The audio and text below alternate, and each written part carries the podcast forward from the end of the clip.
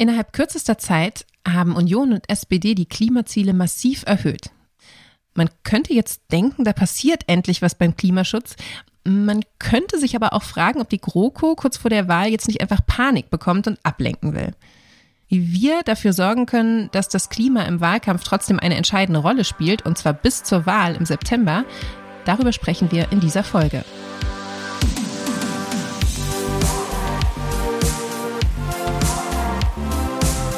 Theory of Change. Der Podcast für progressive Politik.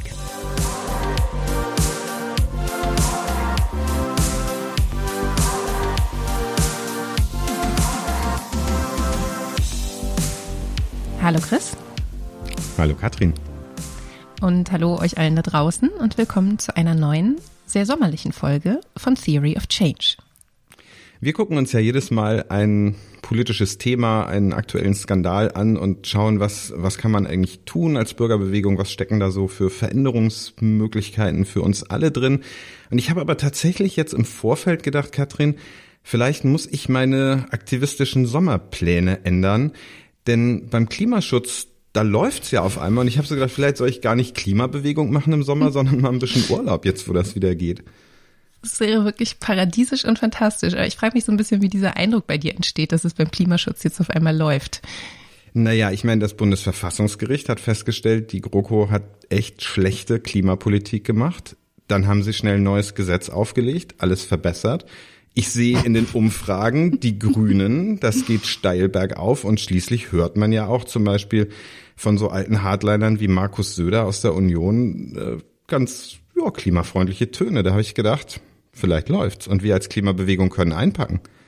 Hm, das halte ich für eine sehr gefährliche und gewagte These. Und ähm, das ist natürlich schon interessant, was da in der letzten Zeit passiert ist. Und ich muss auch sagen, dieses Urteil des Bundesverfassungsgerichts, was ja das Klimaschutzgesetz der Bundesregierung in Teilen für verfassungswidrig erklärt hat, aufgrund von Klagen, die KlimaschützerInnen geführt haben, das fand ich auch wirklich bahnbrechend und wegweisend. Dass da jetzt einiges passiert ist, finde ich bemerkenswert, aber ich habe den Eindruck, einpacken können wir echt noch lange nicht. Okay, dann lass uns jetzt eine Folge darüber machen, was wir als äh, Klimabewegung denn jetzt eigentlich tun müssen und äh, dafür vielleicht so ein bisschen gucken, wie ist denn die Situation gerade? Was, was ist da eigentlich passiert? Wie müssen wir das einschätzen? Und dann, ähm, was muss jetzt eigentlich passieren in den nächsten drei Monaten bis zur Bundestagswahl? Und dazu haben wir uns ja einen Gast eingeladen. Ja, wir haben gedacht, wenn wir so ein bisschen den Blick nochmal weitermachen und gucken, was muss eigentlich die Bewegung jetzt tun? Vielleicht auch, wie ist sie in der Vergangenheit mit Situationen umgegangen und wie ist eigentlich auch aus fast historischer Perspektive dieser Moment zu beurteilen, dann wäre es doch ganz schlau, mal jemanden zu fragen, der schon ganz lange Teil dieser Klimabewegung ist und schon viele Bundestagswahlen begleitet hat. Und praktischerweise hatten wir einen äh, im virtuellen Büro quasi nebenan sitzen. Wir haben heute Christoph Bautz äh, hier bei uns, der ein langjähriger Aktivist der Klimabewegung ist und zufällig auch unser Geschäftsführer. Hallo Christoph. Ja, hallo, grüße euch. Ja, Christoph, und natürlich die erste Frage, die mich jetzt, äh, wo du schon mal hier bist, interessiert, kann ich denn jetzt länger in Urlaub fahren? Naja, es gibt auf jeden Fall erstmal jede Menge Grund zum Feiern und es gibt aber auch jede Menge Grund, äh, danach weiter äh, zu kämpfen. Ich glaube, das, was Karlsruhe geurteilt hat, äh, ist wirklich historisch.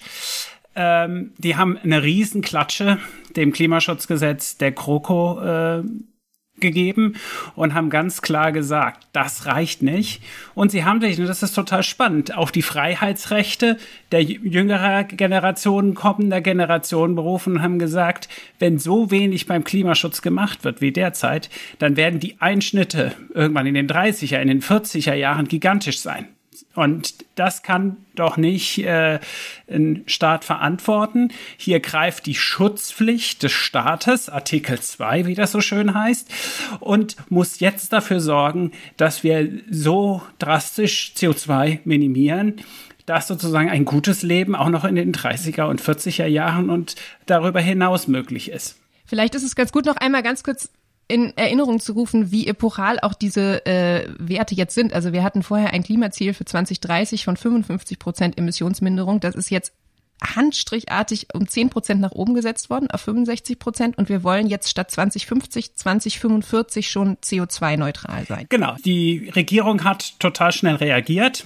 Karlsruhe hatte ihnen eigentlich eineinhalb Jahre gegeben, aber man sieht, wie unter wie viel Druck die gerade stehen. Die haben innerhalb von zehn Tagen plötzlich beschlossen, ihre ganze Klimaschutzpolitik auf Ebene der Ziele total anzuschärfen, also massiv nach oben schrauben.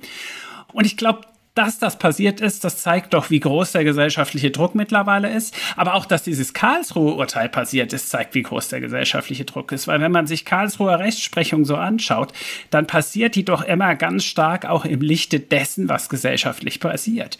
Und in den letzten zwei Jahren, zweieinhalb Jahren sind Millionen auf die Straße gegangen, hat es eine riesen lebendige Klima äh, Bewegung gegeben, die diese ganze Debatte angestoßen hat. Und nur vor diesem Hintergrund ist eigentlich zu erklären, dass sowohl Karlsruhe geurteilt hat, wir müssen endlich was beim Klima machen, als auch die Regierung, ja, äh, wirklich in, in Sorge geraten ist. Was passiert da im September, wenn sie weiter nichts äh, tun? Und äh, jetzt beim Klima nachgebessert haben. Und trotzdem sehen wir ja auch so ein bisschen Gefahren. Ähm, das ist ja noch nicht in trockenen Tüchern, oder? Nee, bei weitem ist nicht alles gut. Wir müssen die Wahl zur Klimawahl machen und das ist gar nicht so einfach, habe ich den Eindruck. Weil zum einen könnte jetzt doch bei vielen Leuten erstmal hängen bleiben, naja, die Kroko hat zwar nicht dann gehandelt, wann normal eine Regierung handelt, in den ersten 100 Tagen, aber sie hat immerhin in den letzten 100 Tagen äh, noch gehandelt. Und äh, das ist doch jetzt erfreulich. Dann können wir uns jetzt anderen Themen zuwenden. Das heißt, es könnte der fatale Eindruck entstehen, beim Klima ist doch jetzt geritzt. Aber die Maßnahmen, konkret, wie wir das alles umsetzen wollen, wie wir die Klimaziele erreichen, die fehlen. Und genau darüber müssen wir eine Auseinandersetzung führen. Also erste Gefahr, alle glauben, beim Klima ist jetzt alles gut. Und zweite Gefahr, wir haben es ja gerade gesehen, wenn es um Eigenheim-Debatte ging und äh, die Vorschläge der Grünen, wenn es um äh, Kurzstreckenflüge geht. Da läuft sofort eine gut choreografierte Gegenkampagne von Springer-Komplex, von äh, Wirtschaftsinteressen, die an den fossilen Profiten gerne festhalten wollen und von Union und FDP.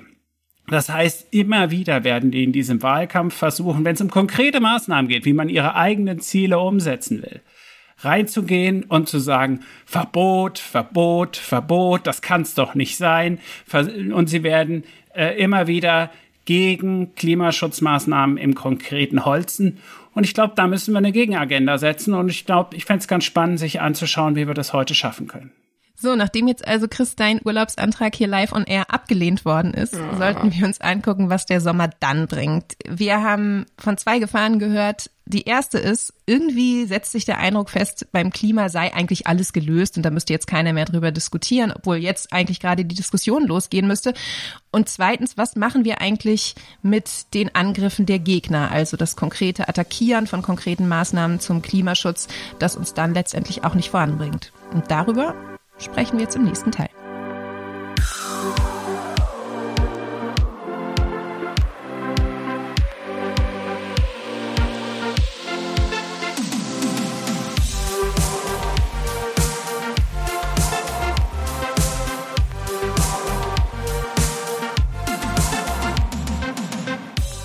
Also, wir können uns jetzt nicht zurücklehnen. Ähm, das Bundesverfassungsgericht hat damit vielleicht ein Riesentor aufgestoßen, dass sich jetzt endlich was ändern kann. Aber ja, gelöst ist die Klimafrage damit bei weitem nicht. Und trotzdem wird ja viel über Klima gerade diskutiert und wir haben so ein bisschen den Eindruck, dass es da auch um viel so Ablenkungsdebatten geht und die Sachen so ein bisschen am Kern der Sache vorbeigehen. Und äh, wir wollen jetzt in diesem Teil mal ein bisschen darüber reden, was sind das eigentlich für Debatten und warum gehen die am Kern vorbei? Und wir gucken dabei äh, auf drei Punkte, die uns besonders relevant erscheinen. Das eine ist, dass wir tatsächlich nochmal schauen wollen, müssen wir jetzt eigentlich zu diesem Zeitpunkt weiter über Klimaziele diskutieren. Ähm, dann wollen wir uns anschauen, wie wurde eigentlich in der Vergangenheit und zum Teil auch jetzt über Maßnahmen diskutiert. Und schließlich die Frage, wie gehen wir denn damit um, dass die Parteien da alle ein Ambitionsniveau bis jetzt vorlegen, was eigentlich noch nicht so richtig mit den Pariser Klimazielen vereinbar ist? Auf die drei Bereiche wollen wir gucken und vielleicht fangen wir mal an mit den Klimazielen, denn die haben jetzt ja gerade Schlagzeilen gemacht. Ja, und ich finde, also ich, ich muss sagen, mir geht das immer so ein bisschen so, wenn ich das lese. Ähm, jetzt haben wir das Klimaziel auf 65 Prozent äh, CO2-Reduktion bis 2030 angehoben. Und jetzt kommt von, ja, aus der Umweltszene und auch zum Teil von den Grünen irgendwie die Forderung, nee, das müssen aber 70 Prozent sein mindestens, damit das irgendwie mit 1,5 Grad kompatibel ist. Und ich habe das Gefühl, das ist, wenn man jetzt diese Diskussion führt, das ist eine ganz gefährliche Sackgasse ähm, weil man, da, da können die Leute sozusagen, die jetzt nicht sich wie wir den ganzen Tag mit Klimapolitik beschäftigen, die haben dazu doch keine Meinung. 65, 70, 73, 24, pff, wer weiß das schon? Und umgekehrt finde ich, dass es aber auch so ist, ich stimme dir zu, dass man jetzt, glaube ich, nicht irgendwie sich verzetteln sollte, wie hoch muss dieses Klimaziel jetzt akut noch geschraubt werden. Ähm, Umgekehrt sollte man, glaube ich, aber eben auch nicht da stehen bleiben und sagen, cool, wir haben die Klimaziele hochgeschraubt, das ist wirklich ein großer Durchbruch, denn das ist letztendlich das, was wir auch in den vergangenen Jahren ja immer wieder gesehen haben. Klimaziele sind auf dem Papier nichts wert, wenn die Maßnahmen nicht da sind, um die zu unterlegen, denn sie werden gerissen. Und dass die Bundesregierung dazu bereit ist, das hat man im letzten Wahlkampf auch gesehen, wo Angela Merkel noch versprochen hat, die Klimaziele für 2020 zu erreichen. Und kurz darauf war klar, alle Prognosen zu dem Zeitpunkt haben gezeigt, es ist mit den vorliegenden Maßnahmen überhaupt nicht zu leisten leisten. Also ich glaube, dieser Fokus auf die Ziele, sowohl im Sinne von, die sind nicht hoch genug oder yay, wir haben hohe Ziele, bringt uns eigentlich beim Klimaschutz nicht wirklich voran, denn was zählt, sind ja auch die Maßnahmen, die zur Erreichung dieser Ziele überhaupt notwendig sind. Ja, ich würde euch da auch zustimmen. Also Ziele allein bringen es nicht, aber Ziele sind auch wichtig. So, das heißt, äh, wenn man ein Ziel 2030 äh, 65, minus 65 Prozent oder minus 70 Prozent hat, dann muss ich natürlich auf der Maßnahmenebene das Niveau meiner Maßnahmen daran orientieren. Und dann heißt das ganz klar, ein Kohleausstieg bis 2038, der so ganz langsam von jetzt an ab und an mal ein Kohlekraftwerk abschaltet, der kann nicht so bleiben. Oder ein erneuerbarer Energienausbautempo äh, wie derzeit. Das kann nicht so bleiben, wenn wir ein Klimaziel von 70 Prozent 2030 erreichen wollen. Deswegen sind Klimaziele, glaube ich, eine gute Orientierung, wo es hingehen muss. Aber mhm. ganz klar, es braucht konkrete Maßnahmen. Und um diese konkreten Maßnahmen, da müssen wir uns jetzt gehörig streiten, damit die im nächsten Koalitionsvertrag stehen. Ja, und man hat doch so ein bisschen das Gefühl, ähm, die Union, die ist jetzt die Bank um ihre Versetzung. Also die sind irgendwie, die haben jetzt das ganze Schuljahr über nichts gemacht und am Ende steht irgendwie dann die Lehrerin oder der Lehrer vorne und sagt, ja, das ist jetzt irgendwie zu wenig, ähm, so kommt man hier nicht weiter. Und anstatt sich jetzt irgendwie mal sozusagen konkret damit zu befassen, was sie irgendwie in Mathe, Deutsch, Physik mal so lernen und jetzt machen wollen, sagen sie, nee, nächstes Jahr, da werde ich mich richtig doll anstrengen. Also 2035 ist mit guten Noten zu rechnen. Ähm, und das ist doch irgendwie, ähm, ich weiß nicht, da, damit dürfen sie sie nicht durchkommen lassen, habe ich so das Gefühl. Wir müssen jetzt darüber reden, nee, was wird jetzt nächste Woche gelernt? Was wird gemacht? Und ganz klar, eine Regierung könnte jetzt auch noch was tun. Ja, einen CO2-Preis hochschrauben würde sofort gehen auf, sagen wir mal, 60 Euro. Äh, erneuerbare Energienausbau, das stockt zurzeit im Bundestag hing an äh, den lieben Lüstleins und Pfeifers, die alle mit Korruptionsgeschäften erwischt wurden und deswegen zurücktreten mussten. Die haben das die ganze Zeit blockiert und trotzdem, es geht an der Stelle nicht weiter. Ein Tempolimit ist eine einfache äh, Veränderung in der Straßenverkehrsordnung, könnte ich sofort beschließen. Also man darf sie da jetzt nicht rauslassen, sondern muss sagen, ihr könntet jetzt auch auf der konkreten Maßnahmenebene handeln und damit natürlich auch das Klima weiter im Gespräch halten, wenn es jetzt Richtung Wahl geht, damit dann der Druck hoch ist, dass zumindest was bei, äh, nach der Wahl passiert. Ja, das ist ein guter Punkt, den du ansprichst, weil ich glaube, daran zeigt sich doch eigentlich, dass die Große Koalition insbesondere in der letzten Zeit, was die Klimapolitik angeht, eigentlich immer so nach diesem Modus entweder oder operiert hat. Also die einen wollen das, CO2-Preis, die anderen wollen das, EEG und die jeweils andere Seite will da nicht mitgehen und was dann zum Schluss dabei rauskommt, sind total äh, kleine Minimalkompromisse, die dem Klima nicht wirklich helfen und die auch einfach sozusagen viel zu wirkungslos sind, ähm, hat man ja sowohl beim Klimapäckchen gesehen als auch jetzt in der konkreten Diskussion, was vielleicht in der Kürze der Zeit noch zu machen wäre. Und man merkt, da ist eigentlich der Wille gar nicht da, ähm, da große Schritte zu gehen, eben auch, weil man, und das ist so ein bisschen mein Gefühl, sich da ideologisch letztendlich verrennt. Es gibt, sagen, bestimmte Klimaschutzmaßnahmen, die sich die Parteien irgendwie in ihre Programme und auf ihre Fahnen geschrieben haben und die und keine anderen sind sie bereit mitzutragen und durchzusetzen. Ja, und das ist irgendwie dann, also das ist ja auch so ein bisschen unser zweiter Punkt, dass es äh, immer ganz wichtig ist zu sagen, erstmal was nicht geht ähm, und so eine vage davor, Vorstellung davon zu haben, was jetzt die große Lösung wäre und dann oft eben auch dieses, es gibt jetzt die eine große Lösung und das ist ja doch auch im Falle der ähm, Unionsparteien ähm, der CO2-Preis, von dem sich, glaube ich, ein Armin Laschet vorstellt, den führt man jetzt ein und zack ist Klima erledigt und er kann wieder irgendwas anderes machen. Mhm ist ja bei der FDP ähnlich. Lustigerweise, ich weiß nicht, ob ihr das auch gesehen habt, wie Christian Lindner live auf Bild vorrechnet mit dem Taschenrechner, wie groß der CO2-Preis jetzt einzelne Familien belastet. Das ist total lustig, weil das irgendwie noch ist nicht besonders alt, aber jetzt steht im Wahlprogramm der FDP, glaube ich, der CO2-Preis als europäischer Emissionshandel irgendwie als die eine Maßnahme zum Klimaschutz, mit der sie die Pariser Ziele erreichen wollen.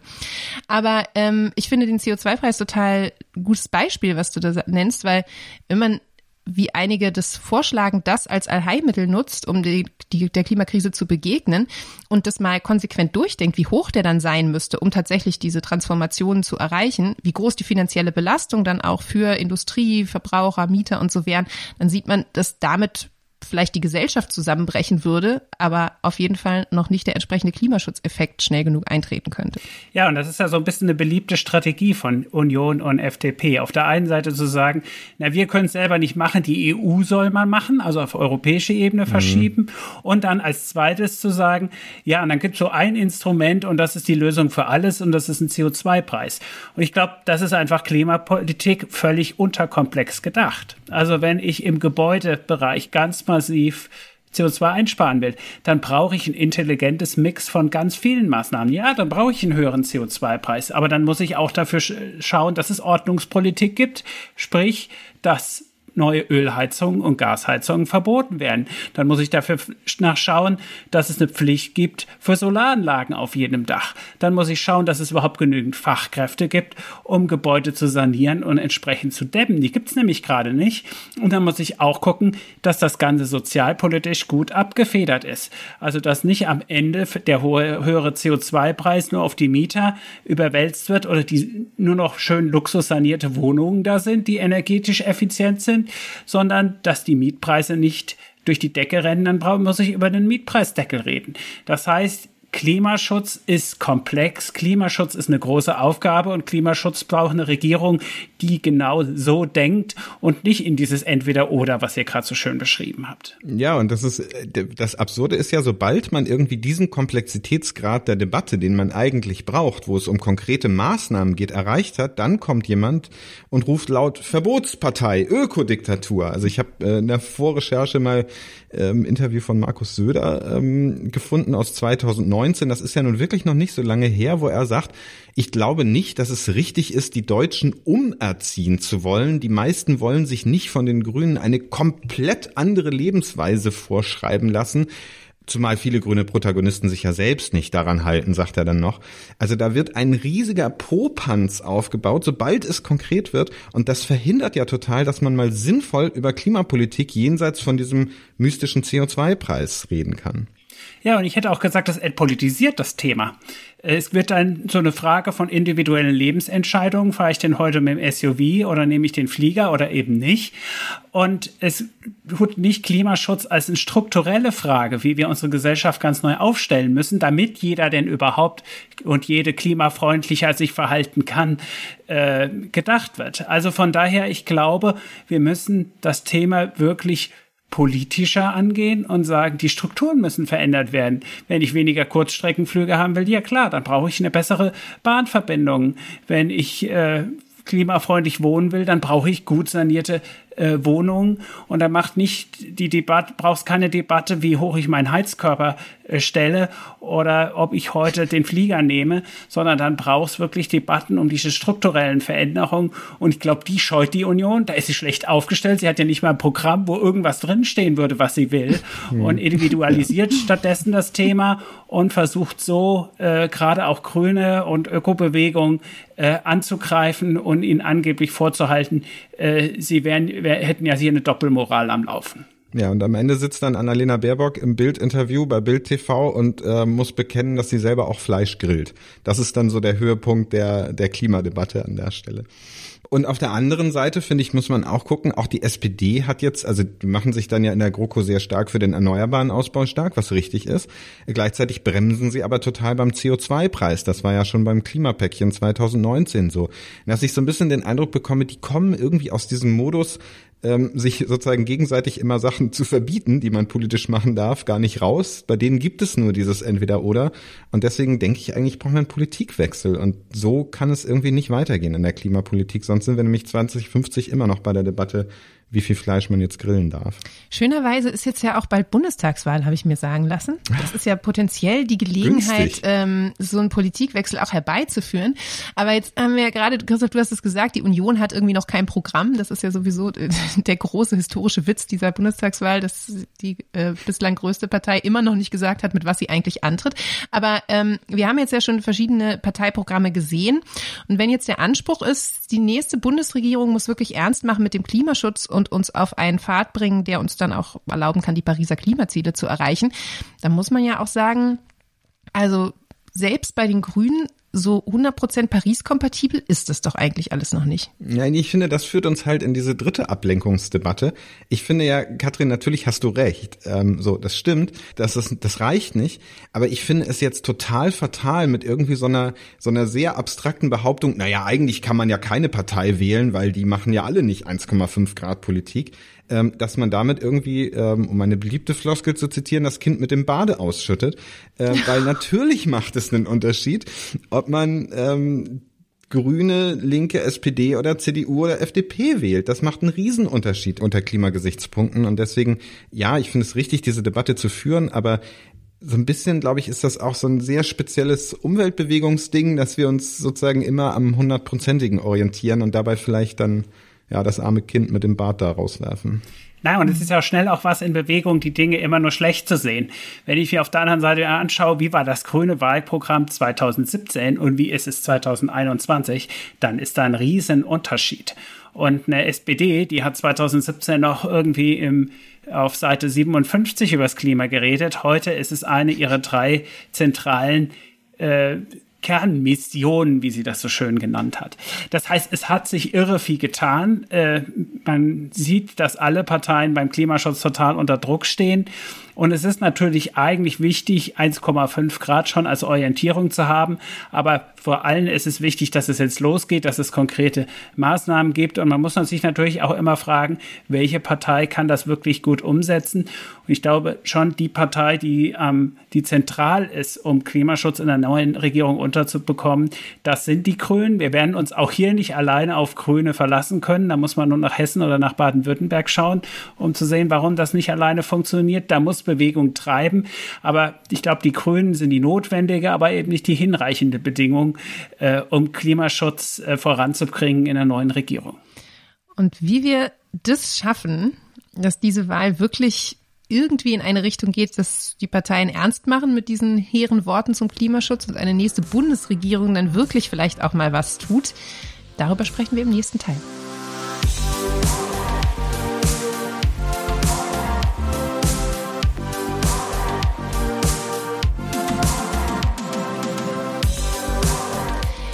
Wir haben jetzt geschaut, welche Ablenkungsdebatten eigentlich im Klimabereich gerade geführt werden. Dass es vielleicht jetzt der Zeitpunkt ist, mal nicht mehr nur über Ziele zu reden, sondern über Maßnahmen und dass gerade in dem Bereich wir diese Rhetorik des Entweder oder mal verlassen müssen, sondern es wirklich um eine Diskussion über komplexe, aufeinander abgestimmte Maßnahmen geht, um voranzukommen. Wir haben auch gesehen, es gibt durchaus Unterschiede in der Art und Weise, wie gut die Parteien für diese Diskussion aufgestellt sind und wie weitreichend die Vorschläge sind.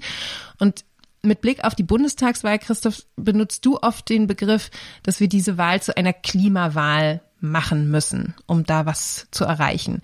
Kannst du uns noch mal kurz sagen, was das eigentlich meint, die Wahl zur Klimawahl machen?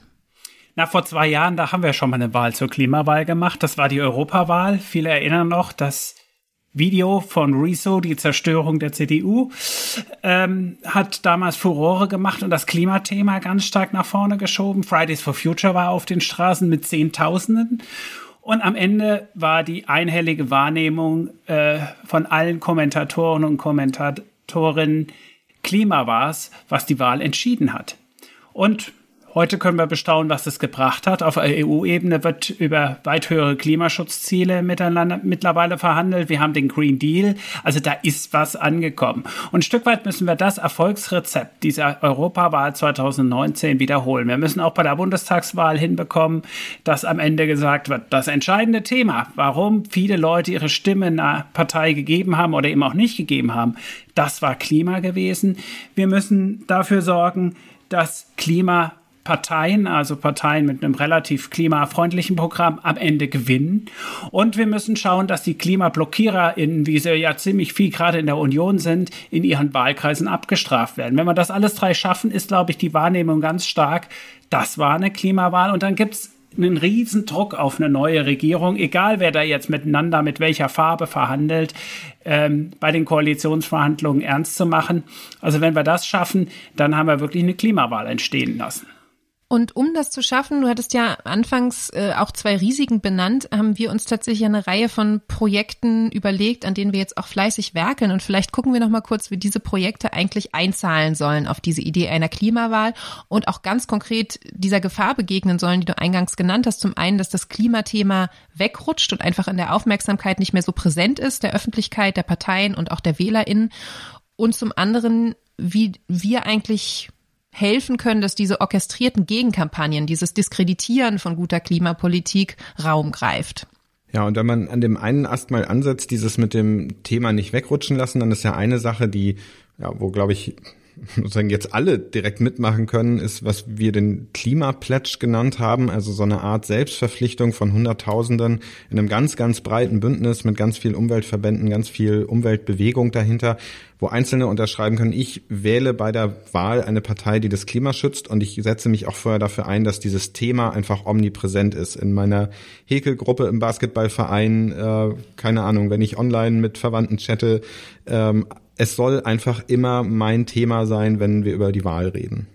Ja, genau. Es ist sozusagen Klimawahl zum Mitmachen, glaube ich, die Idee bei diesem Pledge und äh, haben auch schon über 300.000 Leute sich angeschlossen. Ähm, der ist zu finden unter campact.de. Da kann man auch unterzeichnen und sein Versprechen abgeben und tatsächlich dann auch ähm, immer wieder aufgerufen werden ähm, zu solchen sehr niedrigschwelligen Aktionsformaten mit Leuten reden, äh, Sticker fürs Klima auf den eigenen Briefkasten kleben, vielleicht auch mal mit Abgeordneten sprechen, zum Schluss natürlich auch, wenn alles gut geht, vor der Wahl nochmal auf die Straße gehen fürs Klima. Aber all das ist natürlich wichtig, um sichtbar zu machen, vielen Menschen geht es bei dieser Wahl ums Klima und diese Botschaft muss natürlich auch bei den Parteien ankommen.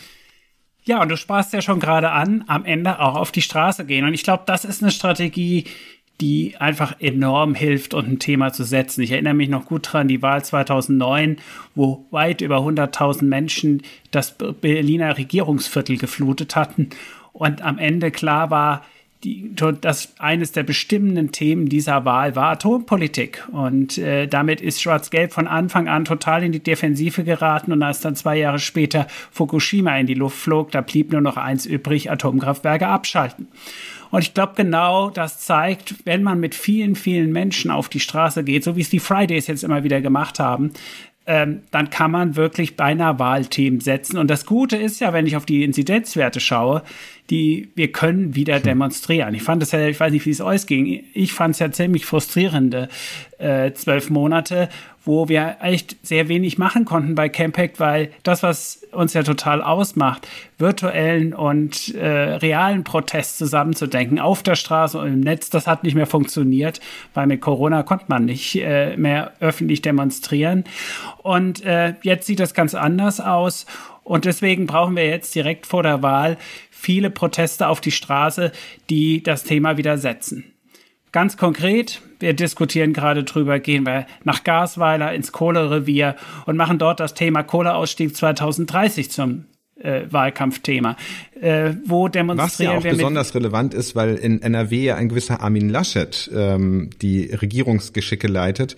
Und ich glaube, an der Stelle ist er ja auch nochmal besonders verwundbar, weil da zeigt sich, was seine Klimapolitik im Konkreten bedeutet, nämlich dass Dörfer abgebaggert werden, dass das mit der Braunkohle eben lange weitergehen soll. Und so ist ja auch doch ein bisschen die Strategie, ja, ich sag mal, an die Orte der Zerstörung zu gehen oder dahin, ähm, wo man wirklich sozusagen mit Händen greifen kann, was in der Klimapolitik falsch läuft. Weil wir haben es ja auch gesehen, nicht, dass sie die starken Bilder, die entstehen. Also eine Klimabewegung ist ja ganz stark auch aus der Auseinandersetzung um den Hambacher Wald entstanden. Da war genau Armin Laschet der, der die Polizeitrupps in den Wald getrieben hat und das Kohlethema nach oben mhm. geschoben hat in der Wahrnehmung.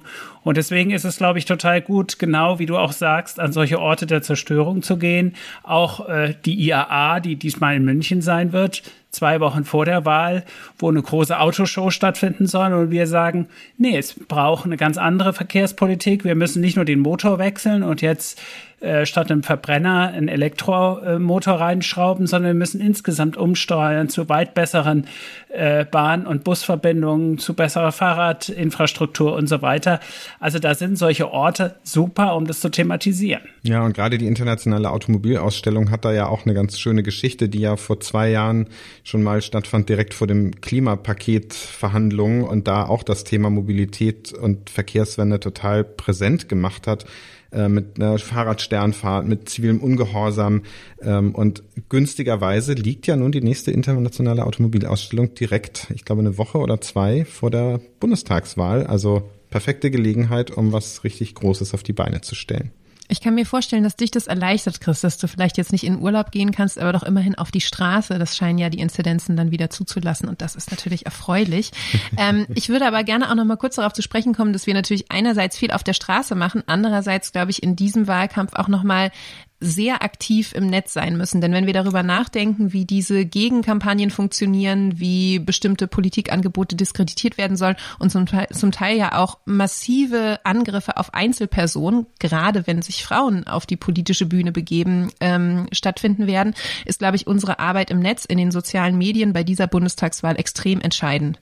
Und ähm, ich weiß, dass du, Chris, da ja ganz konkret ein Projekt jetzt auch in die Startlöcher schiebst. Ähm, ab den ich glaube, ab nächste Woche geht's los, äh, im Netz aktiver zu sein, schnell zu reagieren und auch ähm, konkrete Maßnahmen und Politikangebote zu kommentieren unter dem Titel Rapid Response. Kannst du uns da noch ein bisschen erzählen, wie das gedacht ist? Ja, das geht tatsächlich äh, ungefähr heute in zwei Wochen los, dass wir ähm, uns jeden Morgen in einem sogenannten Newsroom, das ist ja so ein bisschen, glaube ich, aus dem Medienbereich, äh, gerade von den Online-Medien entliehen, zusammenfinden und dann wirklich gucken wollen, was sind heute die heißen Debatten, ähm, in die wir uns einmischen müssen, weil wir, glaube ich, alle beobachten können, dass einfach die Geschwindigkeit, mit der Themen ähm, und auch sozusagen Skandale rund um ein Einfamilienhaus, äh, oder was weiß ich, Flugverbote, was, was da immer so diskutiert wird, die sind total schnell da und die sind total schnell wieder weg und hinterlassen dann einen bleibenden Eindruck. Und da kommt es total drauf an, dass man im Netz innerhalb ja, weniger Stunden ähm, sozusagen Sachen richtig stellt, äh, Gegennarrative streut und sagt, nee, es geht doch überhaupt nicht darum, dass wir jetzt den Flug nach Mallorca verbieten wollen, sondern wir wollen Flüge überflüssig machen, weil die Leute lieber Bahn fahren. Und solche Sachen, das muss sehr, sehr schnell gehen. Und da sitzen wir dann einfach ähm, sozusagen den ganzen Tag und versuchen sehr, sehr schnell auf Twitter, auf Facebook, bei Instagram die entsprechenden Themen zu setzen.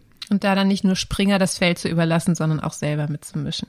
Twitter ist ja auch ein ganz gutes Feld, finde ich, immer, um tatsächlich in den politischen Debatten mitzumischen und auch PolitikerInnen direkt zu erreichen und in die Diskussion zu gehen. Und da finde ich auch ganz spannend, wenn wir da Gelegenheit haben, tatsächlich über Inhalte, über Forderungen, Christoph, du hast jetzt gerade ganz viele Aspekte schon genannt, was eigentlich passieren muss, auch immer wieder zu kommentieren, Forderungen zu stellen und ein Stück weit vielleicht auch nochmal radikale Positionen in diese Klimadebatten reinzutragen und zu zeigen, das, was da in den den Wahlprogrammen steht, das ist ähm, sozusagen noch nicht eigentlich der Gipfel dessen, was man fordern könnte und was zu fordern wäre und was passieren muss. Und da auch ein Stück weit die Debatte vielleicht immer noch mal so ein bisschen anzustupsen, nicht nur im Rahmen dessen zu denken, was jetzt gerade politisch pragmatisch möglich erscheint, sondern was eigentlich notwendig ist.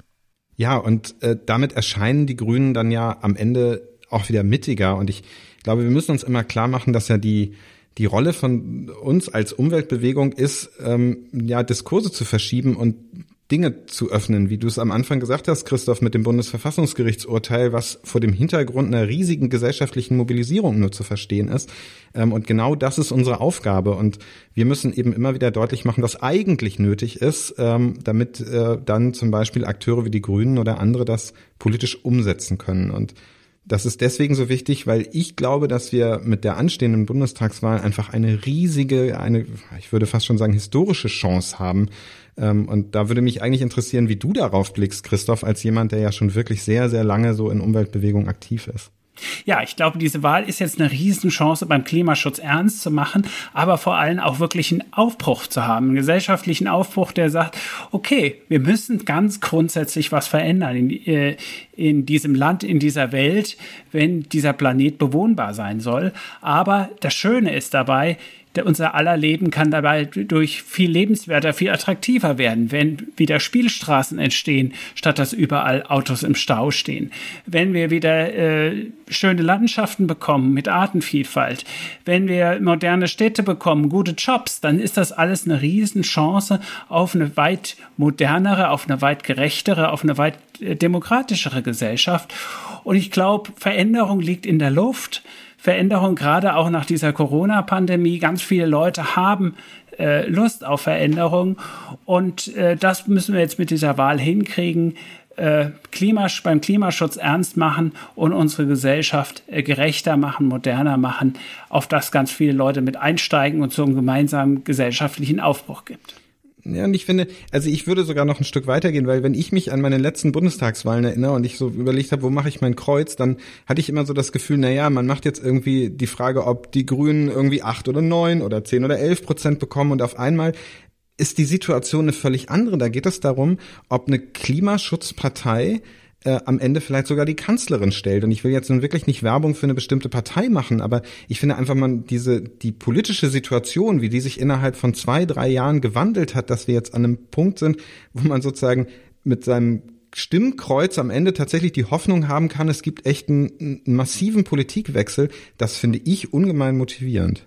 Ja, und ich finde es auch einfach total spannend, dass es jetzt wieder was zu entscheiden gibt. Also 2017, das war ja wirklich ein gelähmter Wahlkampf.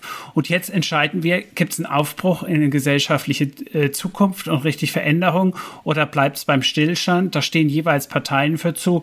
Und das wird, wird das eine total politische Wahl mit sehr, sehr viel Auseinandersetzung geben und eine Wahl, wo wir als Bürgerinnen und Bürger wirklich uns einmischen können und den Unterschied machen. Und mir ist aber wichtig, den Punkt vom Anfang auch nochmal zu nennen. Ich sehe ja auch, dass wir hier eine Chance haben, mehr zu erreichen, aber die ist keinesfalls in trockenen Tüchern. Ich habe so ein bisschen das Gefühl, es wird sich jetzt in den nächsten Monaten zeigen und man sieht es ja auch gerade an den Umfragen, hält sich dieser Trend, bleibt diese Hoffnung bestehen? Gibt es da wirklich die Chance, dass auch im Wahlkampf viel über Klima diskutiert wird? Und das ist alles bei weitem nicht selbstverständlich, sondern es braucht eben mehr als Grüne, die versuchen, das Thema im Wahlkampf zu setzen. Es braucht eine Bereitschaft bei den anderen Parteien darüber zu diskutieren, sich auf die Diskussion einzulassen und die wird wird es nur geben, wenn es einen öffentlichen und medialen Druck gibt, diese Themen zu setzen. Und das ist letztendlich das, was wir uns ja auch mit den Projekten vorgenommen haben. Ja, und das ist, man muss sich das einfach irgendwie bildlich vorstellen, wenn die Springer-Presse eine Kampagne gegen irgendwelche Klimaschutzvorschläge macht und gleichzeitig sind irgendwie Tausende, Zehntausende, Hunderttausende da draußen auf den Straßen, dann hat diese Kampagne gar nicht die Legitimation, letztlich an diesem Klimaschutz-Image zu kratzen, sondern das, das geht dann ins Leere. Und dafür müssen wir sorgen, dass diese gesellschaftliche Bewegung jetzt in diesen drei Monaten, wo es doch echt drauf ankommt, da ist, danach mache ich Urlaub. Und das ist, glaube ich, auch der Moment, wo wir uns nochmal an euch da draußen wenden. Denn hoffentlich könnt ihr Urlaub machen, aber was ihr auf jeden Fall auch tun könnt in den nächsten Monaten, ist mitzuhelfen, indem ihr einfach mit den Leuten in eurem Umfeld redet, indem ihr euch an Aktionen beteiligt, indem ihr mit KandidatInnen sprecht, indem ihr mit uns auf die Straße geht, indem ihr auf Social Media versucht, ähm, diese Gegenkampagnen denen zu begegnen, darauf zu antworten, Inhalte zu verbreiten, die sich für Klimaschutz stark machen. Und ein erster Schritt, wir haben es vorhin schon gesagt, ist, ihr könnt das Klimaversprechen unterzeichnen, den Klimapledge auf campact.de und wir werden versuchen, euch über den Sommer immer wieder einzuladen, viele Angebote zu machen, damit ihr mithelfen könnt, dass es wirklich im September dann ums Klima geht. Ja, und damit sind wir dann heute, glaube ich, am Ende. Und äh, ganz wichtig wäre mir, an dieser Stelle Christoph zu danken. Danke, dass du heute da warst und so ein bisschen aus deiner Erfahrung äh, in der Umweltbewegung berichten konntest. Und wir jetzt, glaube ich, ein bisschen klarer sehen, was erwartet uns in den nächsten drei Monaten auf die Wahl. Vielen Dank, Christoph. Ja, gerne. Hat total Spaß gemacht. Und auch euch vielen Dank fürs Zuhören und wie immer der Hinweis, wenn es euch gefallen hat, dann abonniert diesen Podcast, folgt uns auf der Plattform eurer Wahl, ob Apple Podcast, Spotify oder wo auch immer, damit ihr die nächsten Folgen nicht verpasst. Es könnte sein, dass es äh, im Vorfeld der Bundestagswahl auch nochmal ums Klima und um aktuelle Einschätzungen geht. In jedem Fall freuen wir uns, wenn ihr uns hört und weiterempfehlt. Gut, Katrin, dann werde ich jetzt erstmal an meiner Urlaubsplanung nichts machen. Ähm, ich äh, bleibe der Klimabewegung erhalten ähm, und gehe davon schön. aus, dass wir uns deswegen schon bald wiedersehen. Auf jeden Fall. Auf Wiederhören, Chris. Bis bald.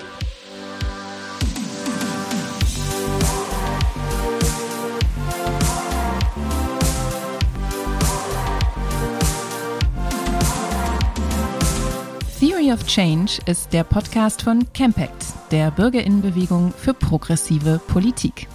Die Redaktion hatten Chris Medmann und Katrin Beushausen.